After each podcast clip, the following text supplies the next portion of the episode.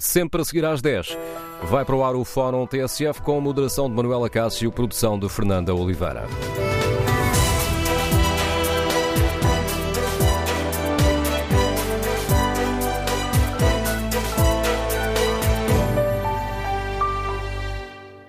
No Fórum TSF de hoje, olhamos aqui o plano de recuperação e resiliência. Queremos saber que importância atribui aos investimentos do PRR. Os dinheiros da bazuca europeia podem mesmo fazer a diferença na transformação do país ou corremos o risco de falhar o alvo? O dinheiro está a chegar rapidamente às empresas, permitindo eh, começar já a potenciar a transformação da nossa economia? Ou a maior parte deste investimento acaba por eh, substituir uh, o investimento do Estado. Queremos ouvir a sua opinião. Número de telefone do Fórum 808-202-173, 808-202-173. Pode também contribuir para este debate, escrevendo a sua opinião no Facebook da TSF ou na página da TSF na internet. E queremos ouvir a sua opinião no dia em que a Comissão Interministerial do Plano de Recuperação e Resiliência se vai reunir com a Comissão Nacional de Acompanhamento do PRR. E o ponto de partida para o debate são as palavras de ontem, o desafio que foi feito por António Costa. O Primeiro-Ministro realçou a importância de o país continuar focado na execução do PRR e desafiou as empresas a pedalarem com mais energia para que estes fundos comunitários ajudem a transformar e a melhorar a economia do país. Ora, no Fórum TSF queremos saber que avaliação faz deste problema. A aplicação do PRR está em velocidade de cruzeiro ou avança a passo de caracol? É ou não preocupante que, apesar de já termos 70% do investimento uh, aprovado, neste momento só 9% do dinheiro tenha chegado efetivamente ao terreno? O problema estará na velocidade com que as empresas pedalam, para utilizar aqui a expressão do Primeiro-Ministro, ou na decisão política e na capacidade de gestão do PRR. Queremos ouvir a sua opinião? Recorde o número de telefone do Fórum 808-202-173. 808-202-173. 173. A demissão da Presidente da Agência Nacional de Inovação veio também lançar aqui um, um novo dado para esta uh, discussão. Devemos olhar para esta demissão com preocupação ou não? Isto porque Joana Mendonça, na carta de saída, afirmou não saber se existe um modelo de acompanhamento dos fundos europeus e apontou ainda a falta de acompanhamento do governo em programas como as agendas mobilizadoras do PRR. Temos aqui motivos de preocupação? Pode participar neste debate viva voz ou uh, escrever a sua opinião no Facebook da TSF ou na página da TSF na internet e participar dessa forma no debate. Foi isso que fez a nossa ouvinte Cristina Pena Coutinho, que escreve que é uma atitude de cobardia apontar o dedo aos empresários. A aplicação do PRR não é da responsabilidade das empresas, mas sim do governo. Este desgoverno do Partido Socialista de António Costa não tem um plano reformador, não tem coragem não tem visão global, não tem conhecimento técnico, não tem rumo. O dinheiro do PRR vai se diluir na areia, como água do mar, não vai deixar rasto nem reformas. Que opinião têm os nossos e as nossas ouvintes? Com que expectativas aguardam ou encaram a aplicação destes eh, dinheiros eh, europeus. São mais de 16 mil milhões de euros as verbas da famosa bazuca europeia. Queremos ouvir a sua opinião e iniciamos este debate com a ajuda do professor Pedro Miguinhos, que é o Presidente da Comissão Nacional de Acompanhamento do PRR. Bom dia, professor, bem-vindo a este, a este debate. Obrigado por aceitar o nosso convite. Professor, enquanto Presidente desta Comissão Nacional de Acompanhamento do PRR, que avaliação faz Estamos em velocidade de cruzeiro ou aqui num bocadinho a passo de caracol? Muito obrigado pelo convite e, e se calhar eh, diz, eh, começava por dizer que a Comissão Nacional de Acompanhamento na próxima semana irá publicar o seu relatório anual que disponibilizará publicamente, onde faremos uma análise exaustiva da execução até ao final de 2022, com a publicação de dados que até agora não, não foram feitos, designadamente uma distribuição dos investimentos a nível regional, uma avaliação de investimento a investimento, bem como um conjunto de uh, recomendações um, que fazemos sobre o plano de recuperação e resiliência. Nós estamos na presença de um plano que é complexo, um, que tem um, 68 entidades no terreno a implementá-lo e que tem um conjunto diversificado de investimentos que têm diferentes níveis de execução. Uh, nós temos, por exemplo, ao nível das obras públicas, um conjunto significativo de investimentos que estão no terreno eh, a serem construídos, eh, já com algumas obras eh, realizadas ao nível de centros de saúde, ao nível, por exemplo, de, de respostas sociais. Temos concursos públicos lançados, temos estradas em, eh, em conclusão, outros eh, em que há avaliação eh, de propostas e, portanto, há diferentes níveis do ciclo de vida dos diferentes investimentos.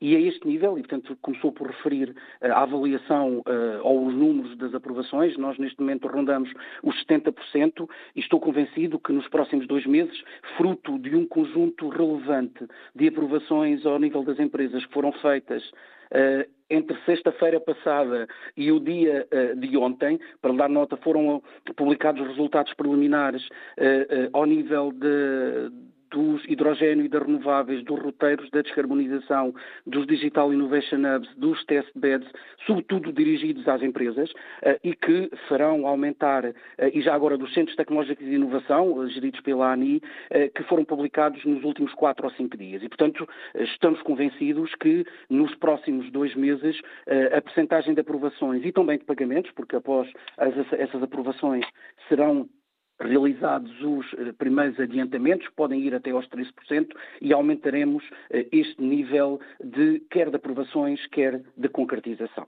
Como é que... Dar nota, diga, diga. Peço desculpa, professor Pedro Miguinhos, uh, uh como é que se explicam estes, eh, estes números? Parece haver aqui uma grande diferença.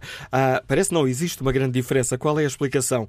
Temos 70, olhando aqui para o bolo dos 16.644 milhões de, de euros. Estão aprovados, 70% destas verbas já estão, estão aprovadas, estão alocadas. 10.950 milhões de euros e cerca de 1.410 milhões de euros pagos até final de dezembro de 2020. Como é que se explica esta grande diferença? Temos 70% de projetos aprovados, mas menos de 10% do dinheiro a chegar ao terreno? Eh, nós temos que olhar para a metodologia eh, de pagamento eh, do PRR.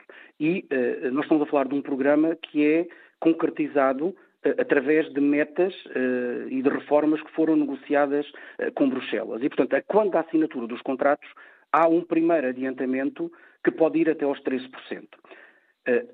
Posso-lhe adiantar que iremos fazer uma recomendação que atendendo à liquidez que existe neste momento em termos de PRR, sugerimos e recomendamos que os beneficiários diretos intermediários possam aumentar eh, a percentagem de adiantamento eh, que é feito aos beneficiários finais. E posso lhe dizer que num investimento concreto do Ministério do Trabalho, Solidariedade e Segurança Social, esta percentagem de adiantamento já foi uh, aumentada para 20%. E isto permite, como é óbvio, acelerar mais os pagamentos e também uh, dotar de liquidez uh, as as entidades que têm que implementar o PRR no terreno.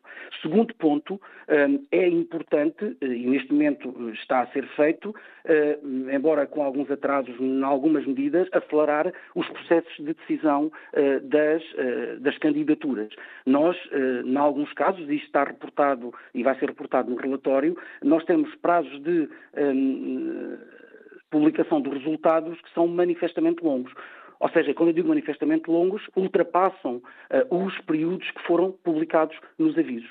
E, uh, em algumas situações, eles estão concentrados nos uh, anúncios dirigidos às empresas. E, portanto, nós já o dissemos publicamente, eu tive o cuidado de dizer uh, em novembro e em dezembro, em entrevistas publicadas, nós temos que aumentar a capacidade e uh, de, a celeridade na decisão uh, de vários avisos, contratando instituições de ensino superior, como alguns organismos já estão a fazer, mas o que não podemos aceitar é que demoremos, em dois casos concretos, de 330 dias para uh, haver decisão uh, das, uh, das, candidaturas. E, portanto, essa é outra das formas que nós conseguimos acelerar a execução, porque, como nós sabemos, nós estamos a viver um, um período complexo em que as entregas de equipamentos uh, estão a demorar entre 9 a 12 meses e quanto mais tarde é a decisão do ponto de vista das empresas, mais tarde essas mesmas empresas conseguem uh, uh, desenvolver e implementar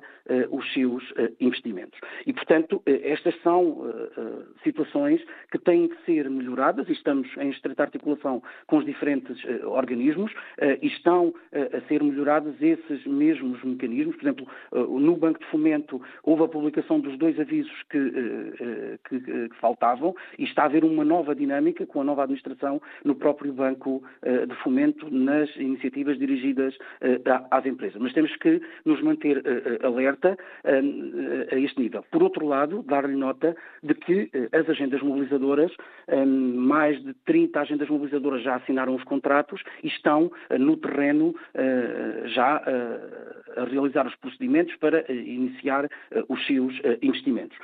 E aí, como é óbvio, mais uma vez, é fundamental preparar os organismos públicos, neste caso o IAPMEI, para dar resposta uh, célere aos pedidos de pagamento uh, que uh, as empresas e os diferentes, entidades, diferentes entidades inseridas nos consórcios façam a quando da submissão desses mesmos pedidos. E, portanto, há aqui uma pressão em 2023, que já também já tínhamos referido, de execução Uh, e que é fundamental para nós acelerarmos uh, todo, uh, quer o, processo de implementação do PRR nas, nas suas diferentes componentes, quer potenciar os impactos que ele provocará na economia e na sociedade portuguesa. Ou seja, é necessário pedalar mais depressa nessas duas dimensões, voltando aqui a utilizar a expressão do Primeiro-Ministro, tanto nas aprovações, eh, tanto na velocidade das aprovações de projetos, como na chegada do dinheiro ao terreno. Uh, sem dúvida alguma. Uh, agora, uh, há dinheiro que só pode chegar ao terreno depois de serem submetidas as despesas. Deixe-me dar-lhe um exemplo. Quando as autarquias assinam um contrato com o IRU para a construção de habitação, para famílias carenciadas, receberão um adiantamento que pode ir até 13%, mas só depois de começarem a submeter a primeira despesa com a execução dos projetos, eh, com os primeiros autos de medição eh, que estão no terreno, é que podem receber eh, dinheiro adicional. E o mesmo se passa com as empresas. Portanto, há aqui este processo que nós temos que compreender e que está baseado no cumprimento de metas. Por isso é que nós dizemos, uma das medidas de aumentar, eu diria, quantidade de pagamentos feita é aumentar uh, o reembolso inicial e, portanto, isto tem que ser articulado entre os beneficiários diretos uh, e a estrutura de missão uh, recuperar Portugal.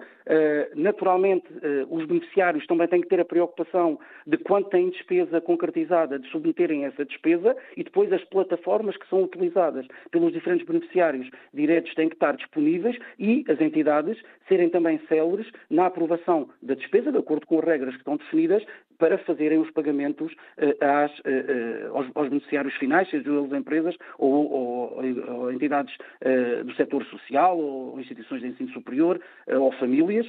já agora, no caso das famílias, os investimentos na eficiência energética estão praticamente pagos. O nível de pagamentos foi de 95, é de 95% neste momento, e estamos a falar de mais de 80 mil candidaturas que foram submetidas pelas famílias. E, portanto, há aqui um processo muito exigente. Os organismos estão também num processo de contratação de recursos humanos eh, para reforçarem as suas equipas, mas nós sabemos que este é um, é um risco e é uma pressão que nós estamos a sentir, quer para as empresas privadas, quer para as entidades públicas, que é a, eh, a, eh, a contratação de pessoas e que estamos a viver um, um período, eu diria, de difícil Uh, contratação, uh, uh, quer ao nível da quantidade, quer ao nível das competências exigidas para essas mesmas entidades. Professor Pedro Dominguinhos, às vezes as, as imagens ajudam-nos aqui a refletir e pegando na imagem do pedalar, Professor Pedro Dominguinhos, se imaginarmos uma daquelas bicicletas de dois lugares, no assento da frente vai o Estado ou as organizações do Estado, no assento de trás vão as empresas, qual é o ciclista mais preguiçoso na pedalada? Eh, sabe que um, quando nós estamos a trabalhar em equipa, uh, nós temos que ter a capacidade de ter lógicas de cocriação e de cooperação. Este é o grande desafio que nós temos uh, neste momento. Nós estamos a ter uh, sinais uh, positivos na articulação entre as, as, diferentes entidades públicas, que também é importante. Eu recordo que para a construção de uma estrada é necessário o, o, estudo de impacto ambiental, é necessária a emissão de um conjunto de declarações e de autorizações e, portanto, é fundamental esta articulação também ao nível dos organismos públicos e também nas, com as empresas e entidades públicas a resposta que as empresas deram uh, uh, ao nível das candidaturas, quer nas agendas de inovação para a agricultura, quer nas agendas mobilizadoras verdes de inovação empresarial, foi extremamente uh, relevante. E, portanto, aquilo que nós precisamos é de lógicas de cooperação e de co-criação para que, naturalmente, consigamos subir com uma velocidade superior a montanha que nós precisamos de ultrapassar e, se quiser, se tivermos aqui a Serra da Estrela numa volta a Portugal eh, em bicicleta com uma meta que seja o PRR, se nós conseguimos pedalar eh, em conjunto de forma articulada eh, e olhando sobretudo para o objetivo fundamental,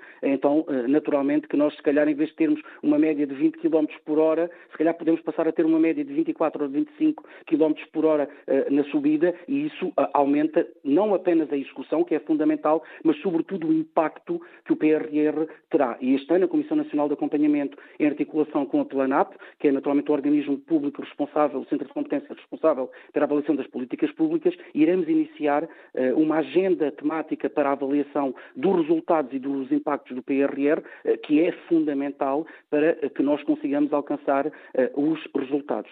por fim, gostava de deixar esta nota, o PRR, naturalmente, é um, um processo complexo. Nós estamos neste momento em período de reprogramação e devemos também aproveitar este período, porque para além dos 16.640 44 milhões de euros, eh, com o reforço motivado pela revisão do PIB de 2021. E com o Repower EU, nós vamos ter eh, mais de 19 mil milhões de euros e não estamos a contar com a eventual mobilização de empréstimos que ainda podem ser eh, naturalmente aqui utilizados para reforço de alguns investimentos e devemos aproveitar este processo, a par do PT 2030, para verdadeiramente o PRR seja um projeto transformador. Isso é a responsabilidade de todas as entidades, naturalmente das públicas, eh, das privadas, eh, do setor social, das instituições de ensino eh, superior e também dos cidadãos. E é por isso que a Comissão Nacional de Acompanhamento tem tido a preocupação e irá continuar a tê-lo, publicar cada vez mais informação para que exista uma maior transparência e um maior escrutínio da execução do Plano de Recuperação e Resiliência suas diferentes dimensões e, na próxima semana, e volto ao início, quando publicarmos o relatório, vai ser exaustivo sobre as várias dimensões, os vários investimentos que eh, até 2022 estão implementados no terreno. Voltando aqui um pouco ao início da nossa conversa, se olharmos e utilizando também a sua imagem da subida à Serra da Estrela, não falando ainda na meta final, mas estamos aqui no momento, estamos aqui numa meta volante. A foto finish tirada aqui nesta meta volante uh, revela-lhe o quê? É preciso, é urgente acelerar uh, a pedalada? É fundamental que nós tenhamos uh, quer mais aceleração, quer mais eu diria, capacidade de trabalhar em conjunto. E este é um aspecto fundamental. O primeiro ano, naturalmente, não era possível ter pagamentos muito superiores àqueles que tivemos. Podíamos ter um bocadinho mais, sem dúvida alguma, mas não podíamos ter 25% ou 30% de pagamentos do PRR da forma como foi definida, porque há muitos projetos que estão a ser planeados e estão a ir sobretudo no terreno. Eu tive o cuidado de dizer, por exemplo, no final de dezembro, que esperava que ultrapassássemos os 700 milhões de euros de pagamentos às empresas no final deste ano. O Sr. Ministro da Economia já disse publicamente também que gostava que essa meta fosse ainda superada e que pagássemos mais. E, portanto, isso só é possível se existirem projetos a serem concretizados no terreno. E aí a responsabilidade é das entidades públicas, é das, das empresas, eh, é de toda a sociedade também, eh, para que nós consigamos ter uma execução, eh, não apenas execução pela execução, mas execução com impacto transformador na economia portuguesa. Obrigado, professor Pedro Domingues, ao Presidente da Comissão Nacional de Acompanhamento do PRR. Obrigado aqui por nos ajudar a perceber. Um como está a andar este processo, a aplicação destes dinheiros. Ficaram famosas uh, as referências à bazuca europeia e à importância da bazuca europeia para transformar o país, para uh, transformar a economia do país. Que opinião têm os nossos e as nossas ouvintes? Que balanço fazem? Com que expectativa aguardam a aplicação destes dinheiros da bazuca europeia? Podem, de facto, ser importantes ter um efeito transformador? Podemos, de facto, estar a falar no investimento reprodutivo, em vez de ser apenas uma despesa, a mera aplicação de dinheiro que chega da Europa? Estas verbas podem mesmo ajudar a transformar o país ou corremos o risco de falhar o alvo? Queremos ouvir a sua opinião. Número de telefone do Fórum 808-202-173. 808-202-173. Como é que os nossos, nossos ouvintes escutaram o desafio do Primeiro-Ministro que ontem disse que as empresas têm de pedalar com mais energia para que o PRR possa, de facto, eh, ajudar a transformar e melhorar a economia do país? Que avaliação fazem? olhando, tendo em conta também aquilo que acaba de nos dizer o professor Pedro Dominguinhos, como é que olham para este PRR? Vai em velocidade de cruzeiro? Vai avançando a passo de caracol? O problema daqui da velocidade, uh, ou melhor, aqui o problema estará na velocidade a que as empresas pedalam ou na capacidade do Estado, na capacidade uh, das entidades públicas uh, para gerirem este PRR. Queremos ouvir a sua opinião. Número de telefone do Fórum 808 202 173. 808-202-173. Bom dia, Nuno Santos, é empresário, Liga-nos Lisboa. Qual é a sua opinião? Viva, bom dia, Fórum, Manuel Cássio. Uh, eu, eu, pegava nas palavras que já foram ditas aqui uh, por, por, esta intervenção uh, para dizer que nós, de facto, não estamos em velocidade nenhuma. Nós estamos, por isso, simplesmente atolados no lodo do trancão com todo este processo do PRR. Uh, falar do ponto de vista empresarial, porque, se bem me lembro, e se, bem, se nós todos nos lembramos quando aconteceu este, este evento do PRR, foi efetivamente na perspectiva de, após uma pandemia, as consequências que haveria sobre o tecido económico, as micro e pequenas empresas, que poderiam não conseguir reagir à retoma porque estariam ou descapitalizadas, ou o seu negócio podia ter falhado, por causa dos lockdowns que houve em toda a Europa, para não falar em todo o mundo, e portanto que seria necessário voltar a reativar, a acender a chama dessas empresas para voltarmos novamente a, a, a uma economia estável, ao mais estável possível. O que acontece é que Portugal, como todos nós sabemos, é composto por micro e pequenas empresas e muitas dessas empresas foi aquilo que nos foi vendido a nós empresários correndo dos anos 90 e no início do século, que era criar o próprio emprego e a partir daí termos microempresas, eh, pronto, enfim, e, depois com, com, um bocadinho de sorte evoluir no negócio e, e criar emprego. Mas, basicamente, o nosso ser empresarial é este. Mas o que acontece com este PRR é que este PRR está destinado quase a ser todo aplicado pelo Estado. Estamos a falar das, das obras públicas, obras e mais obras, e obrinhas e, e renovações, que são obras públicas, financiadas pelo PRR, não há mal nenhum nisso, mas é para aí que vai o dinheiro. Estamos a falar na transição tecnológica, estamos a falar na transição energética, é tudo Estado, Estado, Estado, ou grandes empresas que conseguem colocar projetos para ser financiados e para, ser, e para, serem, uh, uh, para entrarem dentro deste conceito do PRR coisa que a maioria das empresas não consegue lá chegar. E só consegue lá chegar também aqueles que conseguem pegar em entidades que constroem uh, dossiês adequados para serem apresentados, analisados e depois aprovados. E isto não é, não é uma questão de maioria, isto é uma questão de uma pequenina maioria. Mas depois existe aqui o segundo aspecto, que é, e que acabaram por se descair no outro dia a dizer que se nós pegarmos o dinheiro do PRR e o aplicarmos durante uns meses para que ele se torne mais dinheiro e para enriquecer e para aumentar o PRR, nós assim, em vez de termos a 6 mil milhões, podemos ter 20 ou 25, porque isto vai criando aqui um juro, vai criando aqui um valor adicional para se gastar mais.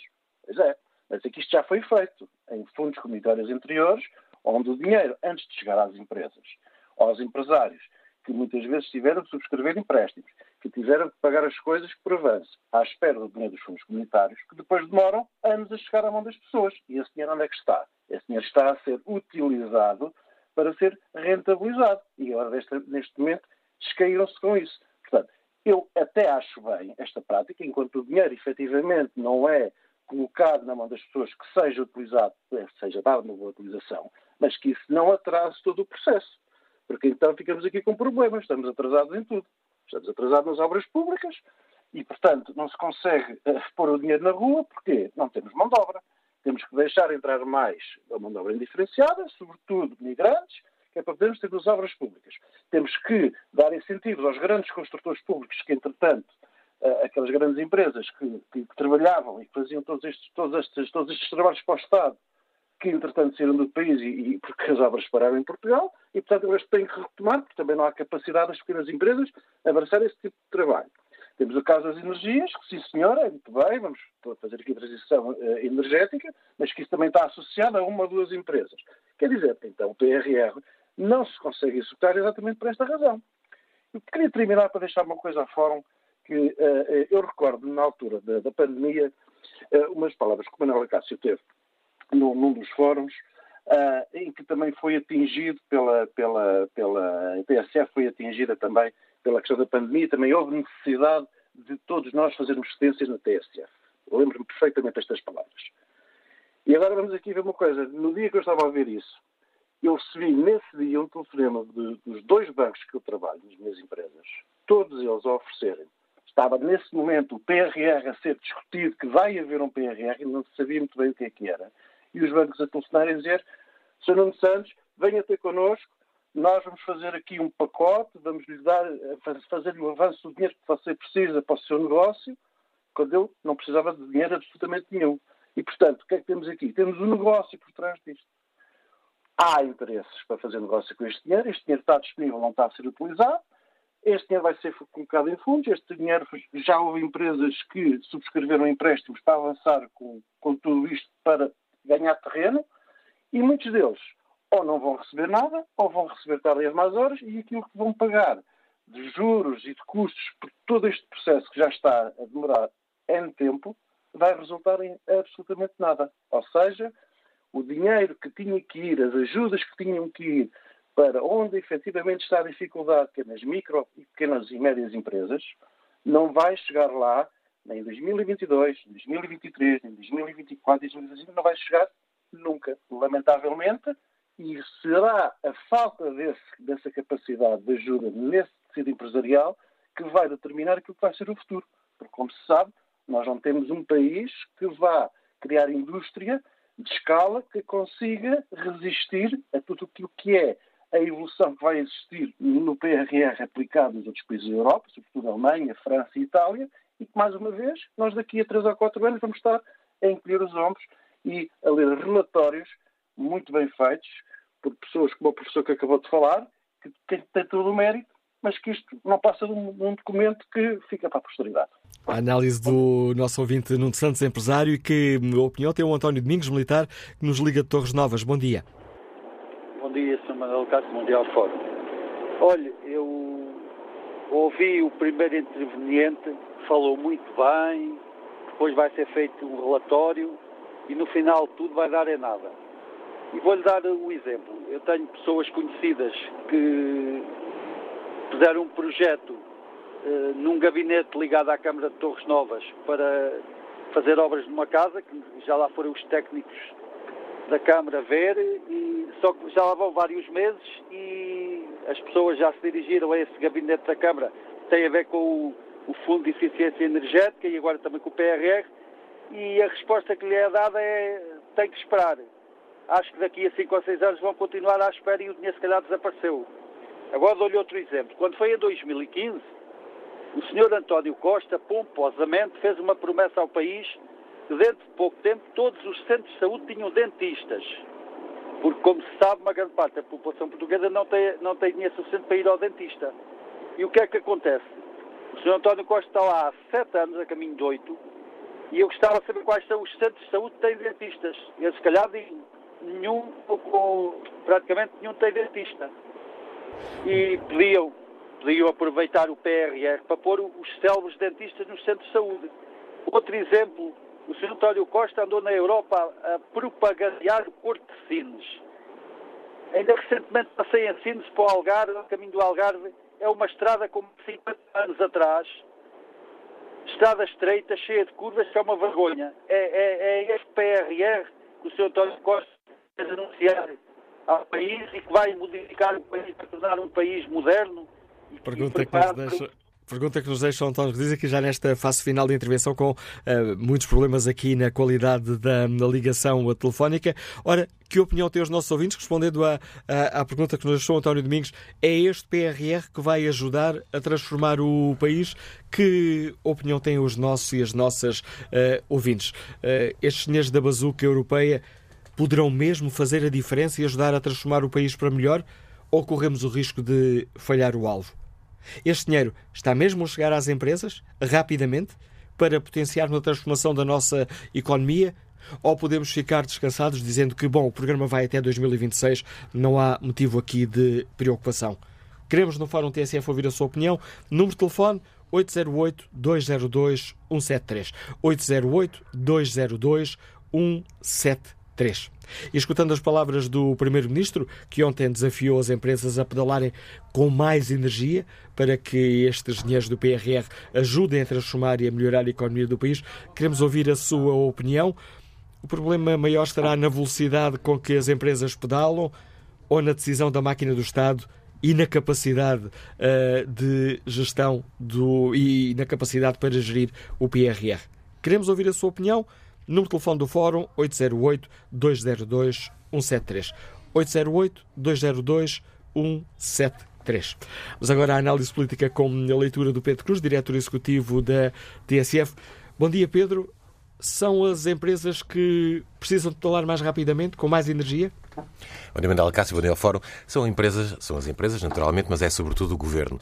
E já lá vamos separar isto em duas áreas, porque, como acaba de dizer um dos nossos ouvintes, grande parte deste PRR está destinado a obras públicas, a estradas, a centros de saúde, a universidades, a escolas, a melhoramentos no país. E, portanto, esse investimento público depende exclusivamente eh, dos eh, organismos do Governo, dos vários ministérios, das várias direções eh, e das 68 entidades que aqui referiu um, o professor Pedro Dominguinhos, 68 entidades, eu vou repetir pela terceira vez, 68 entidades que têm que validar uh, estes projetos, estes programas, consoante a área a que se destinam. E, portanto, nós estamos a fazer aquilo que sempre fizemos. Primeiro, posso apostar que vai ficar dinheiro por utilizar, eh, Portugal tem um histórico de não aproveitar os fundos europeus na totalidade dentro do prazo previsto. E depois, é claro que António Costa quer que o dinheiro chegue rapidamente às empresas, porque não tem mais nada para mostrar até 2026 e tem este ano de 2023 que eh, Marcelo Rebelo de Sousa já disse que ia ser um ano decisivo e, portanto, quanto mais depressa o dinheiro chegar às empresas ou uh, aos organismos públicos uh, mais depressa há, digamos, obra feita no terreno, mais depressa há uh, a disponibilidade para utilizar esses fundos. Eu lembro uma frase que foi dita nos tempos da Troika pelo governo Pedro Passos Coelho e muito glosada, para não dizer gozada, quando eh, já não sei que ministro, se não foi até o próprio primeiro-ministro da altura, que disse eh, Portugal está melhor. Luís Montenegro, dia parlamentar. Luís Montenegro, exatamente, eh, que agora é presidente do PST. O país está melhor, os portugueses é que ainda não. E eu atrever-me a dizer a mesma coisa agora, quer dizer, o país está melhor os portugueses é que ainda não estão a ver isso, não é? Porque o cabaz alimentar continua alto, apesar de, e agora a parte positiva, a economia ter crescido, e ter crescido foi a segunda, o segundo maior crescimento da União Europeia, apesar de a inflação já estar a baixar, apesar dos números do desemprego estarem controlados, Portanto, apesar disso tudo e, e da redução da dívida em, em, função do PIB, a verdade é que no nosso dia a dia, no nosso bolso, no nosso cabaz alimentar, quando vamos meter gasolina, quando vamos ao supermercado, eh, quando os salários não crescem, eh, isso ainda não se viu no bolso dos portugueses. portanto, este PRR eh, não pode ser, e aqui eu concordo com Marcelo Rebelo de Sousa, não pode ser a oportunidade perdida e começa-me a cheirar que vai ser, mais uma vez, a oportunidade perdida. A acreditar em Luís Montenegro, mais uma vez, ele dizia há, dias, num, numa sessão do partido, que tem imensos relatos de autarcas que são contactados pelo governo a perguntar: então não tem nenhum programinha que a gente possa aqui pôr no, no PRR? Uh, eh, veja lá, alguma coisa queira aí fazer, ou que estivesse aí já há algum tempo e tal. E, portanto, uma, há uma parte do PRR que foi feita assim. Não foi feita ao contrário como devia, que é em que áreas é que estrategicamente nós devemos investir, quais são as áreas que podemos potenciar, onde é que nós estamos mais frágeis, desde a saúde aos apoios sociais, hum, às novas tecnologias, ou seja, o programa é construído com temos aqui este dinheiro e agora vamos ver como é que vamos gastar. E não ao contrário, nós temos aqui estes projetos e a estes projetos vamos alocar este dinheiro. E Luís Montenegro disse isso e uh, eu estou muito distraído não ouvi, não vi qualquer desmentido do governo dizer isso é mentira. Não, claro que não, porque provavelmente Luís Montenegro, quando disse isso, teria tido relatos de autarcas, provavelmente do PSD, que lhe confidenciaram telefonemas com ministros ou com o secretário de Estado uh, com este tipo de perguntas. Veja lá se tinha um programazinho para a gente encaixar aqui no PRR, porque há aqui muito dinheiro. E, portanto, uh, as empresas, como já ouvimos aqui hoje, também se queixam da forma como é complexo fazer esta candidatura. Portanto, nem todas as empresas, nem todos os empresários, sobretudo, e nós estamos sempre a falar do mesmo, os pequenos e médios empresários, não têm capacidade para eh, elaborar candidaturas eh, para se candidatarem a estes fundos, porque o processo é demasiado complexo, é demasiado burocrático, é demasiado pesado. E, portanto, eu não gosto de ser pessimista, não o sou, mas quando olho para, para este estado de coisas, fico com aquela amarga sensação de que eh, não vai correr bem e de que nós vamos, de facto, desperdiçar uma oportunidade. E, e esta oportunidade não deveria ser desperdiçada, não só porque Portugal continua a ser um país pobre, mas por, porque nunca, na verdade, utilizou hum, bem Uh, os fundos europeus que vieram para Portugal desde a adesão à União Europeia. E, portanto, esta era pelas razões da criação do PRR, ou até deveria ser, uh, quase mandatório que estes fundos fossem bem utilizados. A análise política do Pedro Cruz, diretor executivo da TSF, e agora uma análise mais económica. Bom dia, Filipe Alves, ao diretor do Jornal Económico. Temos motivos para, temos, enquanto país, motivos para estar satisfeitos com eh, a velocidade a que o ciclista do PRR está a pedalar? Bom dia, antes de mais, uh, obrigado pelo convite para estar convosco hoje.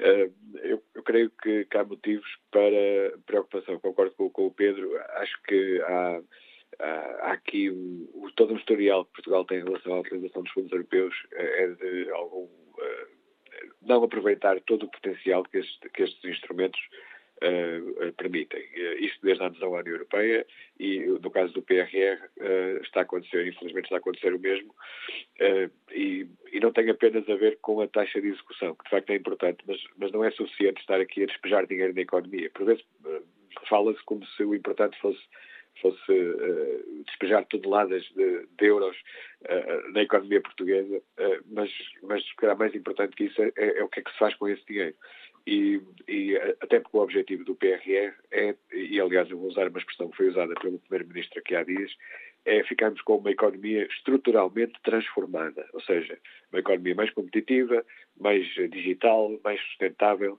É esse o grande objetivo do PRR.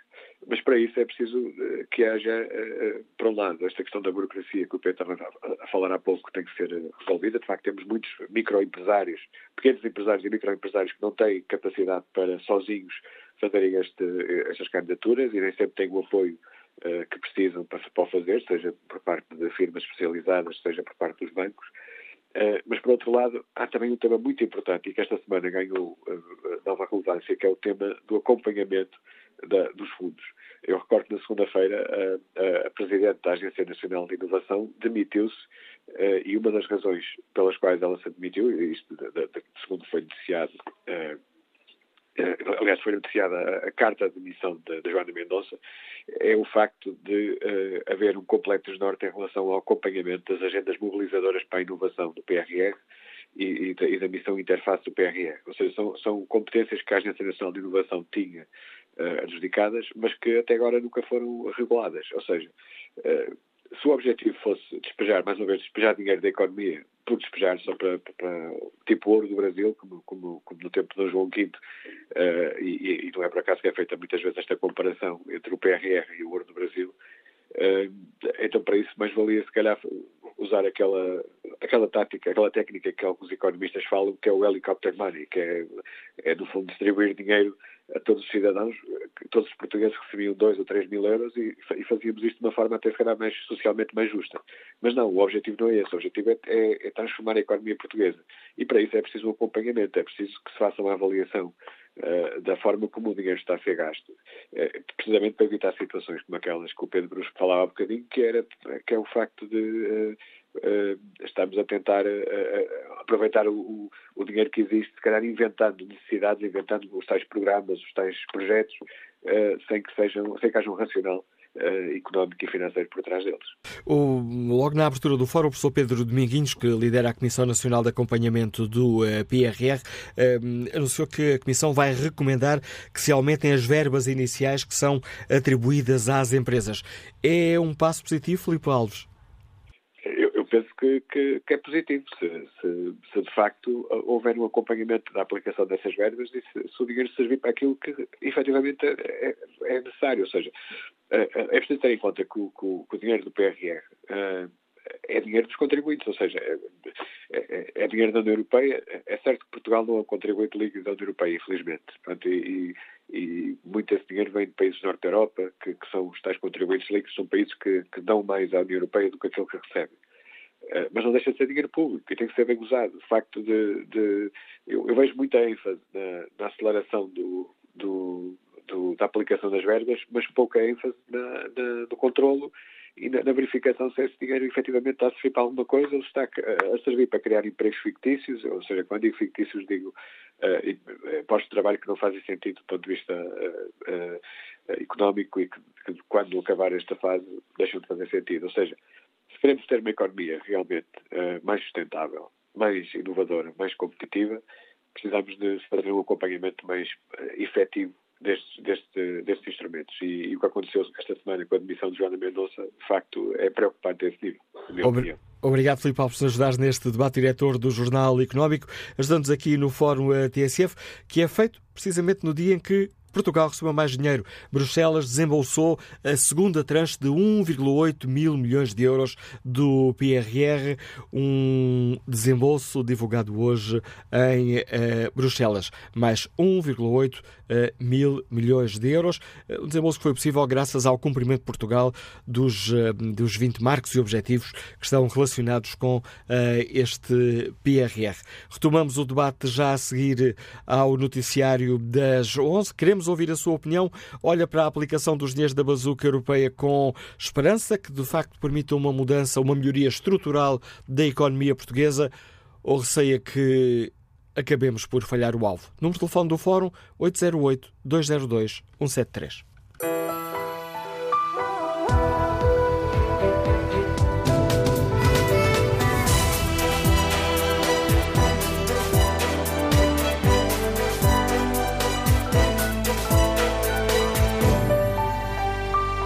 11 amanhã 12 minutos, vamos retomar o Fórum TSF, edição de Manuela Cássio, produção de Fernanda Oliveira.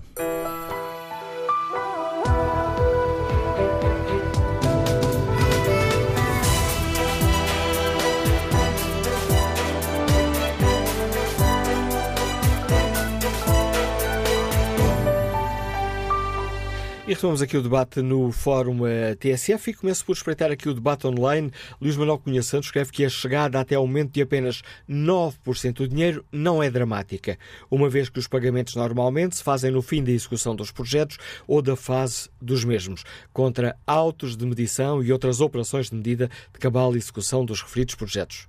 O que se tem é de insistir junto dos empresários para que estes vão à luta e concorram a fundos a fim eh, de que este candidato tenha projetos de interesse e de que são os maiores beneficiários. Que opinião têm os nossos e as nossas ouvintes? Ponto de partida para esta reflexão. O apelo feito ontem, o desafio feito ontem pelo Primeiro-Ministro, que disse que as empresas têm de pedalar com mais energia para que os dinheiros do PRR possam transformar e melhorar a economia do país. Que opinião têm os nossos e as nossas uh, ouvintes? O é preocupante ou não que, apesar de termos já 70% do investimento aprovado apenas 9% do dinheiro tenha chegado ao terreno? O problema estará na tal velocidade com que as empresas pedalam ou na, no tempo de decisão da máquina do Estado e na capacidade uh, da máquina do Estado para gerir o PRR? Queremos ouvir a sua opinião. O número de telefone do Fórum é 808-202-173. 808-202-173. Está confiante na aplicação destes dinheiros da bazuca europeia para, uh, comprometeu António Costa, para termos uma uh, economia estruturalmente transformada em 2026? Ou receia que acabemos por falhar o alvo?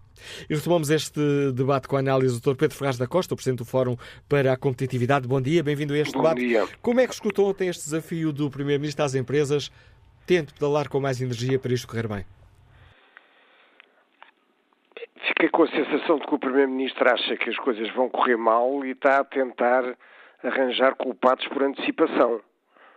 Não, não consigo encontrar outra explicação. O, os, os projetos que poderiam ser apresentados foram-no num tempo extraordinariamente curto e é isso que permite dizer que 100% das candidaturas estão aprovadas. Os, as execuções e principalmente os pagamentos é que estão muito atrasados. Nós temos visto fora a sensação de que o Ministério da Economia está a atravessar um período de grande confusão. Uh, saíram dois secretários de Estado, agora sai a Presidente da Agência Nacional da, da, da Investigação dizendo, da Inovação, dizendo que não há critérios para aprovar uh, determinadas uh, candidaturas, nomeadamente o que está relacionado com as agendas mobilizadoras, que seria a parte destinada a criar coisas novas.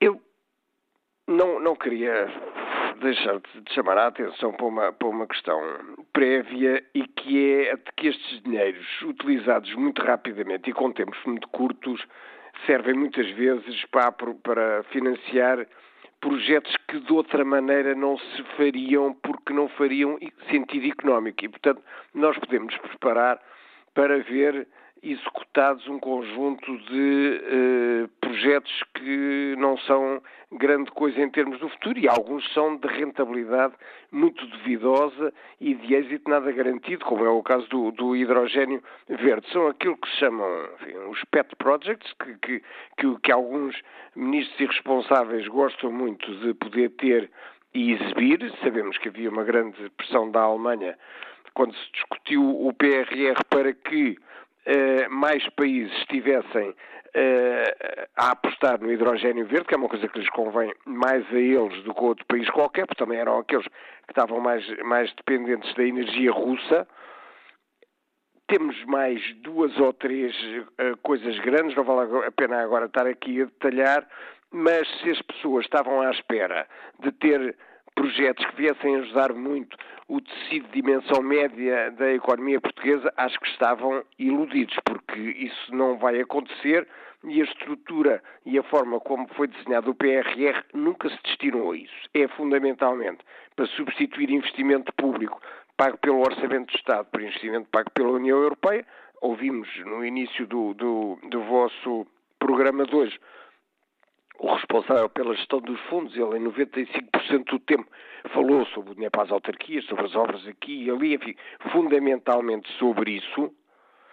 Aquilo que, que, que diz respeito às empresas, estamos aqui numa situação paradoxal, porque houve muito pouco tempo para preparar, o que evidentemente influencia a qualidade dos projetos. Ninguém numa empresa dimensão média ou até grande tem projetos na gaveta para se vier dinheiro dado, vamos começar com isto, as coisas não se passam assim. Normalmente os investimentos fazem parte de planos estratégicos a médio prazo, não são coisas que se façam em três semanas. E, portanto, tivemos, tivemos esse problema. Escusávamos de ter obrigado a aprovar tão depressa, porque a ideia foi que o dinheiro tinha que ser utilizado rapidamente e o governo disse tem que ser até ao dia tantos total. E isso foi mau. Mas fez-se. Sempre foi o país que aprovou mais depressa. Pois, mas se calhar devia ter aprovado mais devagar.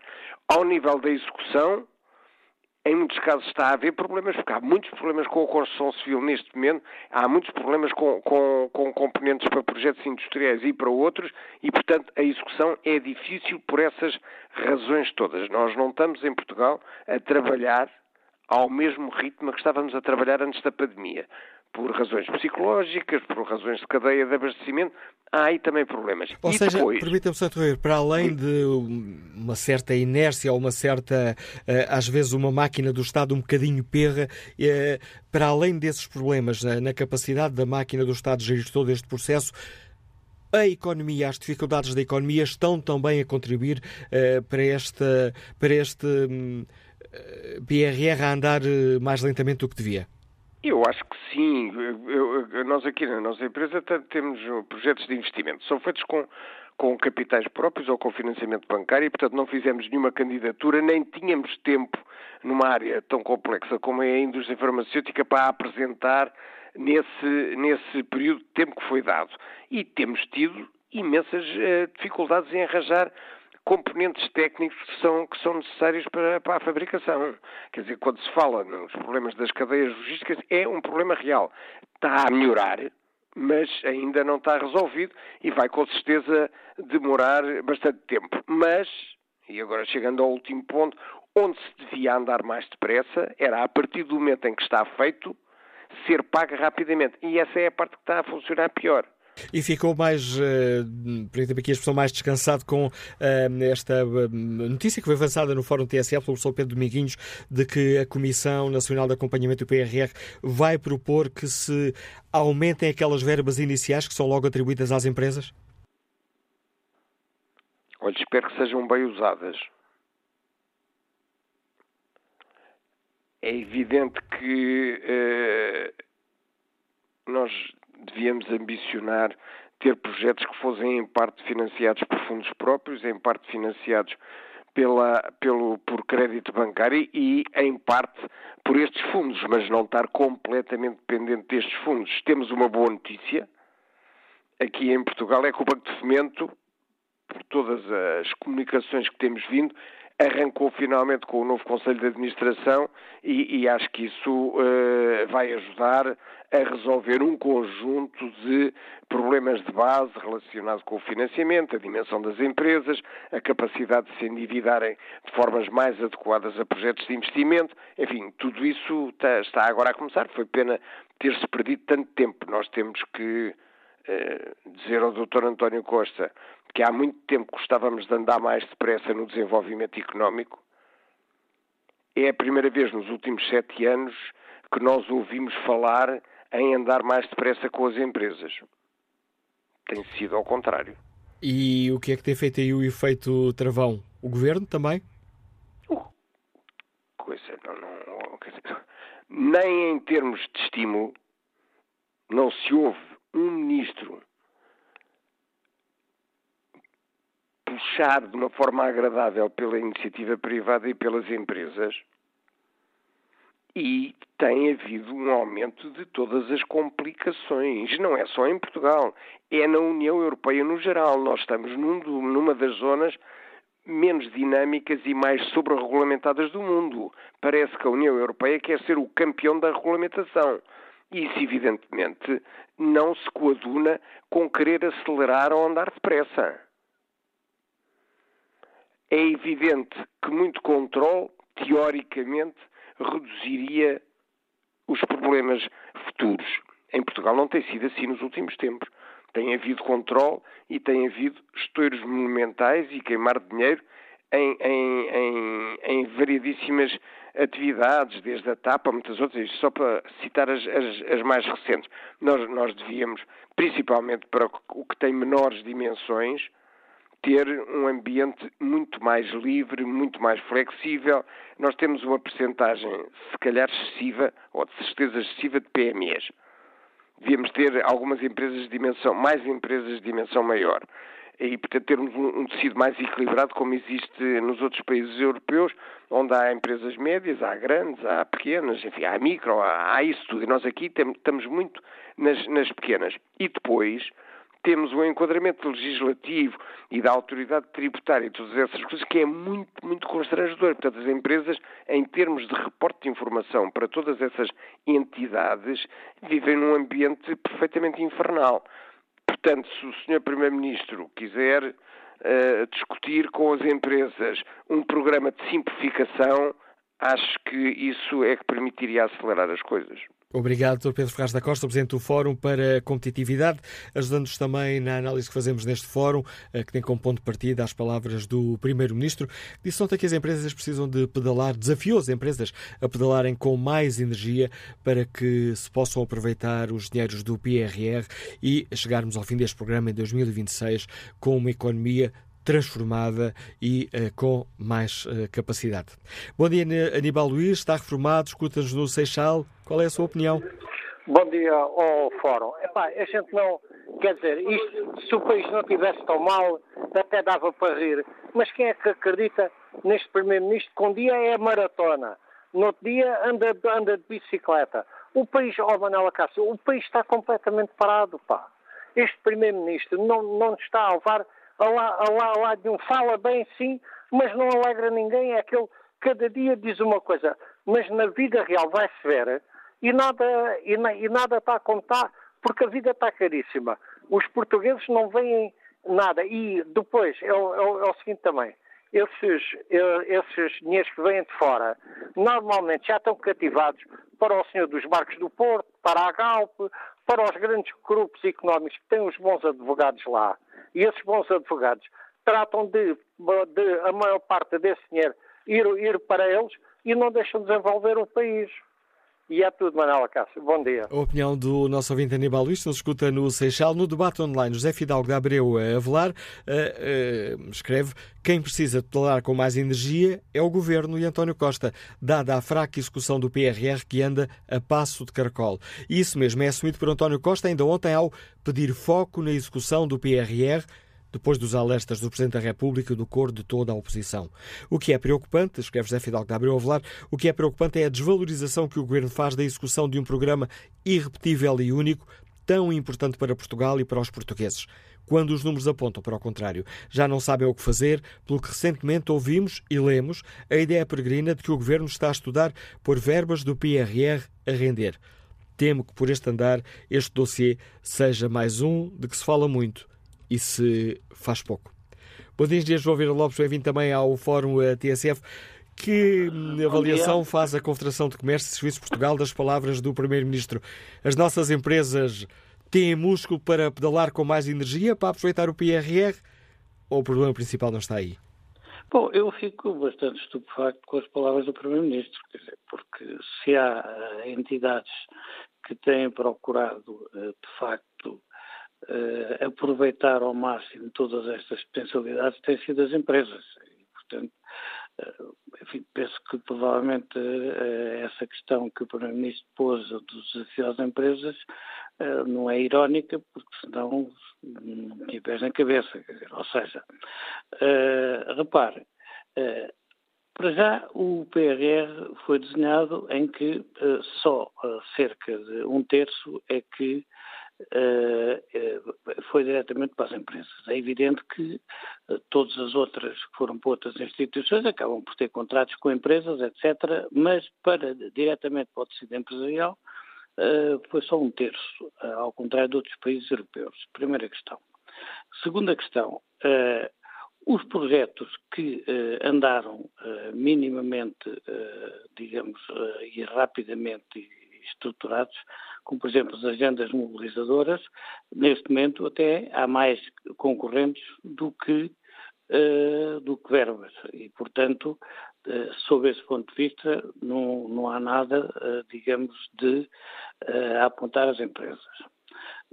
por outro lado, o que acontece é que há deficiências de funcionamento de uma série de organismos do Estado Há concursos que, eh, por vezes, até ficaram vazios, eh, porque não se adaptaram eh, os concursos precisamente à, à subida dos preços que, que, a inflação provocou e, e, e, o aumento da energia, etc, etc, etc. E, portanto, digamos, nós não pensamos que uh, haja qualquer responsabilidade do tecido empresarial em relação aos atrasos. Uh, há concursos atrasados. No caso o, do comércio e serviços, nós temos, aliás, exemplos muito claros. só há dois projetos para a área do comércio, praticamente, que são os bairros digitais as aceleradoras digitais. Os bairros digitais Uh, digamos, uh, estão previstos, uh, digamos, 50 projetos, há 178 candidaturas e andamos já há um ano nisto e só agora é que vão começar a ser apuradas quais são as candidaturas que vão, que vão ficar.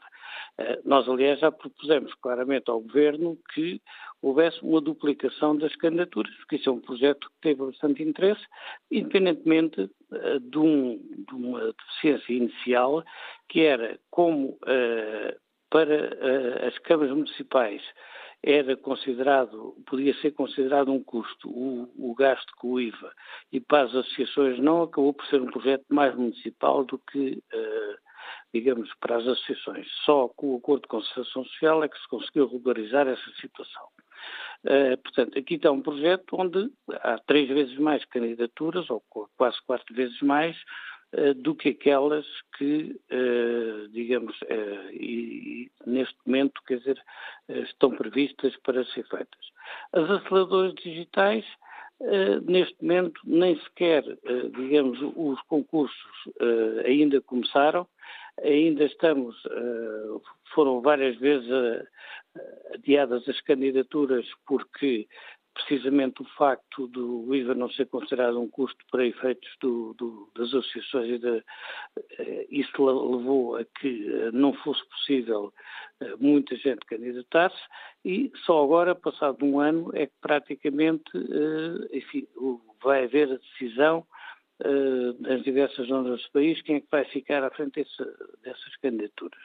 Portanto, nós não consideramos completamente inaceitável que se diga que as empresas, neste momento, é que têm que pedalar. As empresas estão a pedalar, a burocracia é grande, uh, os serviços, muitos deles não têm técnicos em número suficiente para analisarem candidaturas, portanto, o que acontece é que, ainda por cima, depois, os mecanismos burocráticos em parte europeus e em parte nacionais, levam a que, por exemplo, Uh, em relação uh, às empresas, neste momento, os dados mais recentes mostram que uh, só foram pagos 168 milhões de euros. Ora, se nós pensarmos que são 4 mil milhões, o, que estão previstos para as empresas, que é um terço do total, mais ou menos, em números redondos, nós não aceitamos, quer dizer, que nos seja atribuído ao tecido empresarial uh, digamos, as razões dos atrasos em que estamos neste momento ainda a viver no PRR e como agravante. Enquanto que em Portugal, muitos dos projetos europeus, os dos chamados fundos de coesão, os, uh, os crentes, uh, Portugal 2020, Portugal 2030, etc., têm um período de extensão de três anos, para além do final, para poderem ser completados uh, os investimentos e, e, as atividades previstas, o PRR termina imperturbavelmente em uh, 2026. E, portanto, se Portugal não tiver capacidade de conseguir, uh, digamos, cumprir atempadamente toda esta, toda esta lógica, toda esta lógica de concurso e toda esta lógica de projetos, o que acontece é que até pode perder dinheiro. Portanto, nós discordamos, uh, digamos, dessa questão que o, que o Primeiro-Ministro colocou, uh, em que quase responsabiliza as empresas pelos atrasos. o PRR começou em meados de 21, já estamos em 23, e o que acontece é que, na prática, as empresas só se ocupam 6 ou 7% do, do, do, valor que estava previsto que, uh, em, todo, em todo este processo, em parte também por estas razões administrativas e burocráticas que nós falámos. Portanto, Nós pensamos que isto é um grande projeto, tem todo o sentido, uh, mas uh, estamos bastante preocupados com a capacidade que há neste momento por parte dos organismos de Estado de responderem às necessidades das empresas e não o contrário. Eh, logo na abertura do fórum, o professor Pedro Minguinhos, que presida a Comissão Nacional de Acompanhamentos do PRR, revelou aqui que vai propor um aumento do valor das verbas que são adiantadas às empresas assim que os, os programas são, são aprovados. É uma medida positiva, João Vira Lopes? Eh, é uma medida positiva, aliás, enfim, nós consideramos que, sob esse ponto de vista, a Comissão de Acompanhamento tem feito um esforço, nomeadamente o professor Pedro Dominguinhos, até porque uh, o facto dos atrasos de pagamento, numa altura em que as taxas de juros estão a subir, em que a banca está a dificultar os, financiamentos às empresas, uh, acontece que muitas delas, inclusivamente para completarem todos os projetos que estão em curso eh, têm que se financiar da banca e isso está a ter custos altíssimos. Portanto, pensamos que isso é uma medida positiva eh, e esperamos também que apareça rapidamente. Obrigado, desde João Lopes, Presidente da Confederação de Comércio e Serviços de Portugal. O nosso ouvinte Ricardo Azevedo Martins participa no debate online e escreve a propósito do tema que hoje aqui debatemos, que infelizmente é quase certo que a maioria dos fundos será desperdiçado. Temos um historial nesse campo, não me parece que seja com os mesmos no comando que isso mude. As necessidades são várias, na saúde, educação, justiça e demais obras públicas. Todas essas áreas, se melhoradas, iriam ter um contributo enorme para o crescimento do país. Bom dia, Mário Amaral, é empresário, está na Maia. Que opinião tem? Bom dia, muito bom dia ao Fórum e especialmente ao, ao, ao Manela Castro. Olha, a minha, a opinião é o seguinte, é assim, eu acho que antes de andar com estas pressas todas, se podia fazer uma avaliação do, dos fundos comunitários que entraram em Portugal até à data, que era para uh, analisarem, corrigirem aquilo que esteve mal e experienciar o que era positivo. Por visto, ninguém fez isso. Acresce a isso que o nosso tecido empresarial, como toda a gente sabe, é constituído por pequenas e médias empresas e micros, não é? Quer dizer, dessas empresas, quais são as, as, empresas que têm massa crítica a nível financeiro e a nível fiscal para poder rentabilizar esses fundos? Na minha opinião, muito, muito poucas. o que acresce, ou seja, esses fundos, na minha opinião, vão, ou seja, vão ser canalizados para as empresas que fazem esses estudos do mercado, ou seja, que já têm, já têm acordo provavelmente com os bancos e, o, e os fundos vão ser, ou seja, vão desaparecer e o resultado vai ser quase nulo, como foi até hoje. É só essa a minha opinião. Tá? Um bom dia a opinião do Mário Amaral, marcar também este debate. Mas agora encontro o Presidente da AEP, Associação Empresarial de Portugal, Dr. Luís Miguel Ribeiro, bem-vindo ao Fórum eh, TSF. Como é que escutou aquelas palavras do Primeiro-Ministro? As empresas portuguesas têm, sentem-se com forças, sentem, que precisam de ser elas a pedalar com mais rapidez, com mais energia? Bom dia, Manuela Cássio, bom dia ao Fórum. Obrigado mais uma vez por poder participar.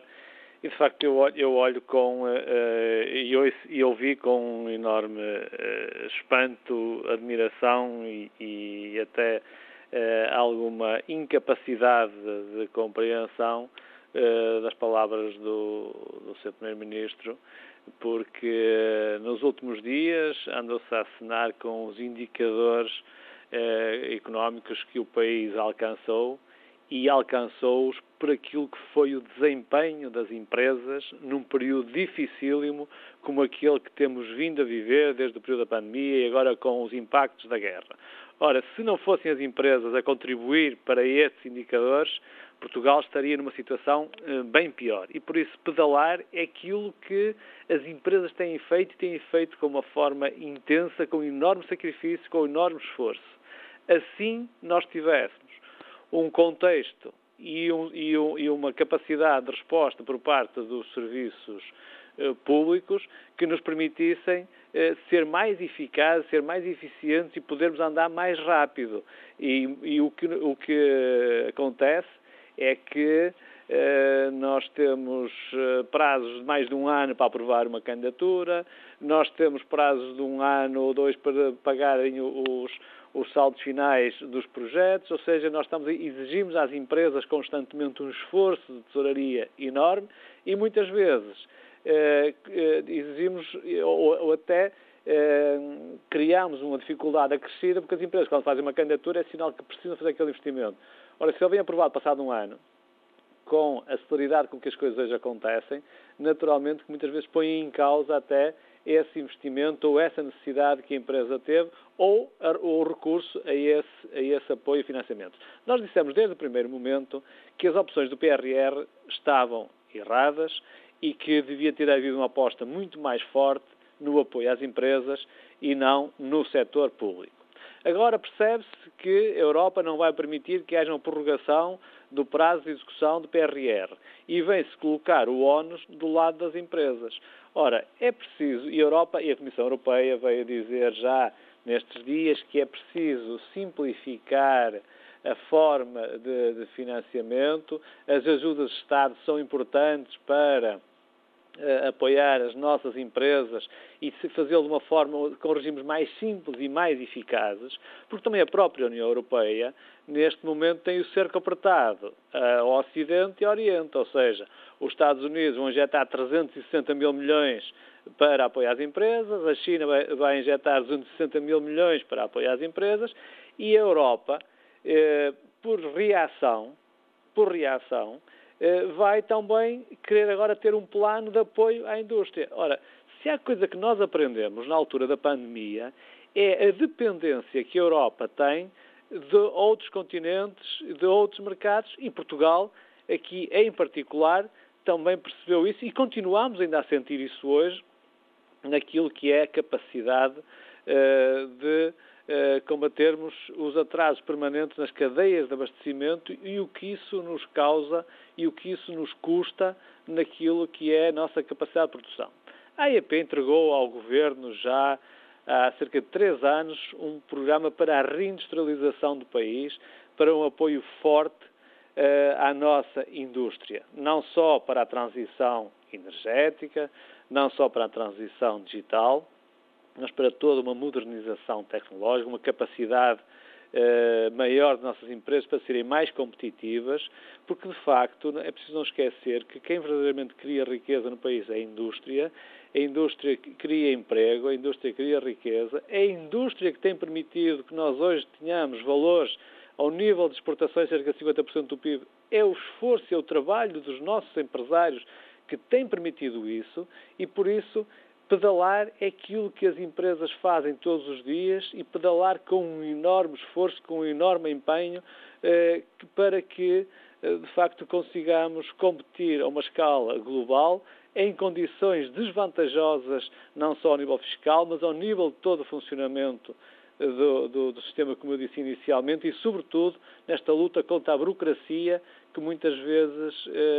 Muitas vezes põem em causa investimentos, muitas vezes põem em causa capacidade de, de maior e melhor produção da parte das empresas e, por isso, eh, o desafio ou, do seu Primeiro-Ministro ele é, já é respondido há muitos anos e continua a ser respondido diariamente e os últimos indicadores que nos andamos todos a vangloriar eh, que alguns são até dos melhores da Europa que tivemos ao nível de 2022, é o resultado dessa capacidade das empresas têm tido de, apesar desta situação difícil, de apesar destes constrangimentos todos, de, apesar destes obstáculos todos, continuarmos uh, a ter o desempenho que temos tido e por isso uh, Portugal não vai deixar de executar o PRR por falta de empenho, determinação e de da parte das empresas. Esperamos é que haja de facto, uma maior e melhor capacidade de resposta por parte de quem gera esses programas e, esse, e, esses, e esses recursos financeiros que nós hoje temos como nunca tivemos. E eu, eu deixo, deixo para, como exemplo, eh, nós hoje temos ainda o Portugal 2020, o PRR Portugal 2030. Temos cerca de 10 mil milhões por ano, cerca de mil milhões por mês. Nós, quando tínhamos só o Portugal 2020, chegámos eh, a 23 e ainda andamos agora a executar baseado em quê? Em aumentar as taxas de coparticipação a projetos já executados no setor público, nomeadamente nos municípios e noutros, e noutras, áreas. E por isso, mais uma vez, foi-se pelo caminho mais fácil. Como não houve capacidade de colocar dinheiro eh, na economia e nas empresas, está-se a reforçar as taxas de coparticipação de projetos públicos e, mais uma vez, a substituir aquilo que devia ser o financiamento do Orçamento de Estado por fundos comunitários. Ora, eu acho que, acho que é muito claro que as empresas têm toda a capacidade têm todo o empenho, têm toda a necessidade para continuar a ser competitivas à escala global, de ter, de facto, mais apoios, apoios que cheguem em tempo oportuno, com menos burocracia e que haja, de facto, aqui, antes, eh, cada vez mais, uma capacidade de cooperação, que se confie nas empresas, eh, porque só dessa forma é que nós poderemos ter uma boa execução PRR, podemos utilizar bem PRR, Portugal 2030, que ainda temos pela frente, utilizar bem os fundos comunitários e dessa forma termos empresas mais competitivas e continuarmos com bons indicadores económicos, que eu acho que é esse o desafio que o país tem e, e tem certamente um setor empresarial capaz de uh, dar essa resposta e de contribuir para isso. Agradeço ao Presidente da Associação Empresarial de Portugal, Luís Miguel Ribeiro, por nos ter ajudado neste debate, que uma análise muito crítica às palavras do Primeiro-Ministro, também que o desafio para que o Estado melhore a capacidade de responder à capacidade de iniciativa das empresas. Bom dia, Lídio Saraiva, é motorista, escuta-nos na Guarda. Bem-vindo também ao Fórum TSF. Bom dia, Dr. Manuela Cássio, bom dia ao Fórum e já agora bem-ajam pelo programa que fazem, porque é um, é um programa de excelente informação para quem não tem voz, para dar um bocado de, ou seja, um pouco de, de saber da vida a quem está cá fora transmitir aos nossos governantes. E eu queria começar por estas partes do PRR, que é o seguinte. O Sr. Ministro, o Sr. O Sr. Primeiro-Ministro, o Sr. António Costa, rótula as, as empresas como uma bicicleta, mas ele esquece que a maior bicicleta do país, ou seja, a maior empresa do país é o Estado. Ou das duas uma, ou o Sr. Ministro, a bicicleta do Sr. Ministro não tem pedais, ou o Sr. Ministro não tem pernas para a bicicleta. E ele tem que pensar nessa forma, porque é mais certo ele não ter pernas para a bicicleta. E se não repara, o PRR é para muitas obras públicas, certo? Que meta os olhos na IC2, por exemplo, ali entre Rio Maior, para baixo, para o sul, que meta os olhos na IC2, como essas muitas mais estradas. E agora repare, se calhar estamos mal governados, porque ainda ninguém me disse a mim porque é, ou ainda não ouvi ninguém, porque é que a TAP vai ser privatizada, dá prejuízo. Então a Lufthansa, a Ibérica e as outras mais, a Air France e não sei o quê, se a gente é burra, vem comprar uma empresa que dá prejuízo. A luz foi vendida aos chineses porquê? Dava prejuízo? Então os chineses são burros, vêm comprar uma empresa que dá prejuízo. Talvez o seu Primeiro-Ministro não tenha pernas para a bicicleta que tem. Obrigado, Elidio Saraiva, também pela participação no Fórum TSF. Bom dia, professor João Mosquita, escuta-nos em Braga. Em Braga, não em Praga. Como é que olha para toda esta questão que hoje debatemos? Bom dia. Pois, apesar do meu setor agora estar em, em, em, grande convulsão, eu, por acaso, agora tive, por uma circunstância, a possibilidade de escutar o fórum e não resisti a participar, porque há aqui coisas comuns. Uh, o traço comum uh, que tem surgido aqui, sem dúvida nenhuma, a, a, proposta questão da execução do PRR, tem sido a, a, questão da burocracia. Ora, e justamente aqui é que está o problema, mas não tem sido suficientemente focado. O que eu pedia é que se centrasse mais, e, e futuramente, e vamos, isto tem que ser aprofundado, a questão na burocracia, mas compreendendo o que é que ela tem por trás. Em primeiro lugar, a, burocracia é uma, uma, uma, uma, uma autêntica disfunção que foi implementada pela União Europeia em vários âmbitos. É, aqui, portanto, há uma, uma extraordinária eh, hipertrofia destes mecanismos, mas com um caráter muito mais sistémico do que se pensa. Eles obrigam as empresas a tais constrangimentos eh, e o próprio governo depois fica obrigado a fazer as empresas respeitarem isso. Portanto, o que, o que se passa aqui não é a culpa do governo, nem é a culpa das empresas. Nós temos que remontar à fonte, ao verdadeiro problema, que está nos procedimentos que a União Europeia quer impor e que estão a causar uma disfunção sistémica muito grande, porque senão, então, pergunto-se isto. O que acontece é que há, de facto, eh, muita verba disponibilizada que depois não é, não é investida devidamente, porque as empresas não se arriscam a cumprir com parâmetros exigidos que são de facto incomportáveis e que são, e que são, e que são eh, eu sei lá, mecanismos de, de, de, devolução no caso de um recuo de uma determinada uh, lucro, de uma determinada sustentabilidade da empresa, etc. penalizações. Portanto, não é só questão de burocracia, é disfunção sistémica, eu repito, no modus operandi da União Europeia. A União Europeia eh, entrou, já há muito tempo, não agora, entrou por um modelo de. E agora só mais uma palavra para saber porque é que isto acontece. Isto acontece porque a União Europeia quer ter um controle um feedback absoluto de tudo o que se passa. Eh, é bom que tenha controle. Só que o problema é que isto chegou agora a um ponto onde esse controle paralisa as próprias instituições. Meu o ensino, é, passam-se coisas análogas. Portanto, o reporte de informação que as várias, eh, que as empresas, portanto, neste caso que se candidatam aos verbos, que as instituições, eh, no geral, públicas, a escola, os hospitais, etc., têm que fazer, e há, a União Europeia, e que as próprias direções das, das, das instituições, ou nos vários níveis hierárquicos, têm que fazer, vai, faz com que não seja possível trabalhar devidamente. E depois dá uma sensação de que há morosidade burocrática num outro sentido, no sentido sentido de que não se trabalha, no sentido de que as coisas por negligência, por laxismo, por incúria. Não é nada disso. É por uma complexidade restritiva, penalizadora, muitas vezes contraproducente para tudo o que possa ser o próprio controlo. E, portanto, eu chamo muita atenção e com muita admiração pelo, pelo, por este programa e pelo, pela maneira como é conduzido pelo Dr. Manuel Cássio, chama a atenção que brevemente se re, recorra, se retorna a esse problema do que é o funcionamento uh, sistémico da União Europeia. E fica esse desafio, João Mosquita. Agradeço o seu eh, contributo. Ora, há alguns minutos em Belém, à margem de uma iniciativa da Presidência da República, uh, Marcelo falou sobre a aplicação do PRR.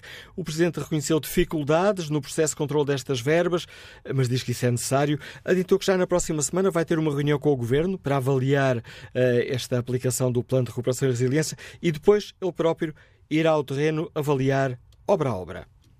Continua e se acelera a utilização dos fundos europeus. o que se passa é que os fundos estão contratualizados, eh, a parte burocrática, em muitos casos, está aprovada. O que é que está a ser mais lento é a abertura de concursos. O processo dos concursos, a tramitação dos concursos.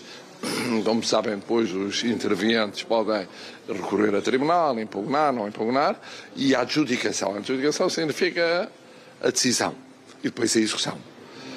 A execução está a avançar em muitos aspectos. O Sr. Primeiro-Ministro tem ido visitar várias obras, mas ainda aquilo que está a ser feito em execução ainda é pouco por causa desta hum, tramitação administrativa, deste período que vai entre o momento em que há condições para avançar, mas a execução ainda não arrancou, ou arrancou e está a durar. E eu penso que este ano 2023 é um ano para acelerar essa execução. O Sr. Primeiro-Ministro já disse que tomou uma decisão muito importante, que é esta não esperar pela decisão da Comissão Europeia do ano que vem sobre a prorrogação de prazo, e desde já avançar com o que se puder avançar. Se isso significar custar eh, mais do que custaria se avançasse para o ano, como sabem, os custos de produção estão muito elevados ainda, o Governo está na disponibilidade de recorrer aos empréstimos europeus a que tem direito. Eh, e nesse sentido, quero dizer que a ideia é ter uma taxa de execução alta o mais alta possível dos fundos europeus. Uma parte já vai ser. Eh, parece-me bem, parece bem, eu tenciono, aliás, é uma ideia do Sr. Primeiro-Ministro. Por um lado, ele virá cá uh, à Presidência da República, como aconteceu há dois anos, para fazer o ponto da situação do PRR. Há dois anos ele veio apresentar o PRR, com o Sr. Ministro, com os vários membros do Governo, na altura responsáveis pelos fundos. Hum, e agora virá cá para eh, mostrar o ponto da situação e depois eu tenciono ir visitar algumas das obras concluídas em conclusão com o seu Primeiro-Ministro para mostrar uma aposta muito grande na execução do BRR. Marcelo Rebelo de Sousa, há pouco em eh, Belém, à margem da iniciativa Músicos em Belém, fazer também aqui uma análise à aplicação do PRR, já mesmo aqui na reta final do Fórum TSF, e peço desculpa ao António Costa por isso. Bom dia, António. Precisamos de acelerar a bicicleta? Ora, muito bom dia, não tem problema nenhum, Manuel. Eh, precisamos de acelerar muito a bicicleta, porque há aqui dois momentos que são importantes e eu tenho que contrariar aqui um, um último ouvinte que falava na burocracia de Bruxelas. Ora, os números não nos estão a dizer isso. Nós recebemos, enfim, feliz coincidência ter desenhado este fórum hoje sobre este tema, quando se sabe exatamente que Portugal recebeu precisamente hoje a segunda tranche do, uh, dos fundos do PRR, mas a verdade é que uh, Portugal já recebeu 3,4 mil milhões de euros do PRR e só executou 1,4 mil milhões. Ora, nós temos aqui 2 mil milhões que estão nos cofres do Estado português, já foram recebidos e que ainda não chegaram aos, aos beneficiários finais. Infelizmente, nós sabemos que parte disto é para o Estado e, e, talvez se explique na burocracia do Estado, dentro do próprio Estado e da execução de, de, de projetos de investimento do próprio Estado, esta demora. Eh, o peso dos, do setor privado é menor, sabemos, neste, neste PRR, mas ainda assim também sabemos que os níveis de execução para investimentos privados também é muito baixo. portanto, nós temos aqui um problema de facto, enfim, constatado agora de forma evidente nestas declarações do Presidente da República e, e diria também muito bem sinalizados Pedro Dominguinhos, o Presidente da Comissão de Acompanhamento, que tenta de alguma maneira dar uma sugestão ao Governo, que, que terá feito já também em privado, que é, eh, digamos, obstar a este, este nível de execução, uh, permitindo que as antecipações de verbas por conta de projetos já aprovados sejam tenham uma percentagem maior, o que obviamente fará chegar mais depressa o dinheiro aos beneficiários finais, seja instituições públicas, seja empresas privadas. Ora, o que, é que, o que, é que me parece importante neste, neste contexto? É que estamos a assistir, ao mesmo tempo que assistimos uma dificuldade evidente de execução do PRR. Enfim, o Primeiro-Ministro percebe-se, enfim, tem um lado político, tem um lado propaganda, mas, enfim, qualquer governo a faria, também é justo dizê-lo, uh, anda num roadshow a tentar mostrar que o PRR está a chegar ao, ao terreno, mas a verdade é que aqui, nesta altura, 2 mil milhões de euros que estão do lado do Estado português e que não foram ainda utilizados, e outros pagamentos se farão, portanto, isto pode ser, Bruxelas autoriza até dois cheques por ano, dois cheques por ano em função de cumprimento de objetivos. O segundo cheque, eh, Portugal cumpriu os objetivos mesmo no final do ano, na última semana do ano entregou todos os dados para justificar o recebimento. Desculpa, deste, António, deste e esta cheque. decisão de Bruxelas não nos pode levar a pensar, então, mas Bruxelas está a disponibilizar o dinheiro é porque está tudo bem, qual é o problema?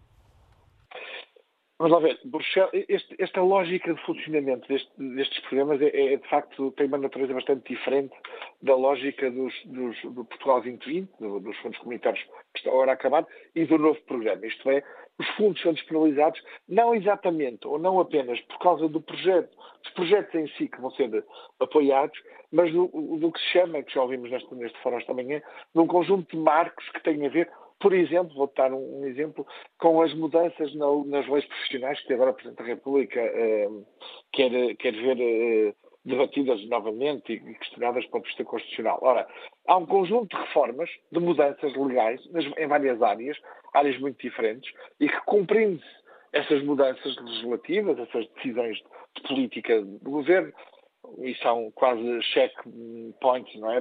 Pontos que o governo vai preenchendo e vai mostrando a Bruxelas que já os fez, Bruxelas vai libertando o dinheiro.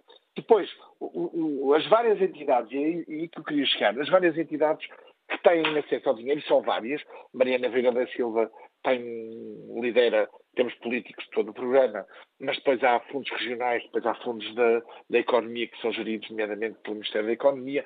E, portanto, há, há, há, várias entidades públicas a, a digamos, a, a, executar este dinheiro e essas entidades estão a ter uma enorme dificuldade em dar resposta às exigências, porque, além do dinheiro que está a ser executado, PRR, também é, é preciso dizê-lo, está a ser, está a ser executada, a, ser concluída a execução do chamado Portugal 2020, que são o, o, programa comunitário dos últimos sete anos.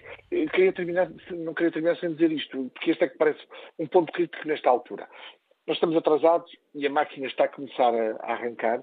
A economia portuguesa depende, em larga medida, da capacidade de execução do PRR para fugir a uma recessão em 2023. Mas o que é que estamos a assistir? Particularmente no Ministério da Economia, uma espécie de limpeza de, de balneário, cortar cabeças dos altos dirigentes da administração pública. Temos mesmo que terminar. E isso é preocupante, em tua opinião? Isso é preocupante porque cria ruído, cria dificuldades de execução e cria, obviamente, um enorme ónus sobre uh, António Costa Silva, que fica aqui com a responsabilidade enorme de estar a mudar a peça-chave neste processo, neste momento concreto, quando o que precisávamos era de instituições, de organismos públicos, como a ANI ou como o IAPMEI, a funcionarem de forma muito célere, e o Banco de Fomento, obviamente, também, muito célere e com capacidade de responder às necessidades das empresas e de outras institui das instituições públicas. E obrigado, António Costa. Análise do diretor do EC Economia Online, a encerrar este debate que temos aqui em torno do desafio do Primeiro-Ministro para que as empresas pedalem com mais energia para se aproveitarem os dinheiros do PRR.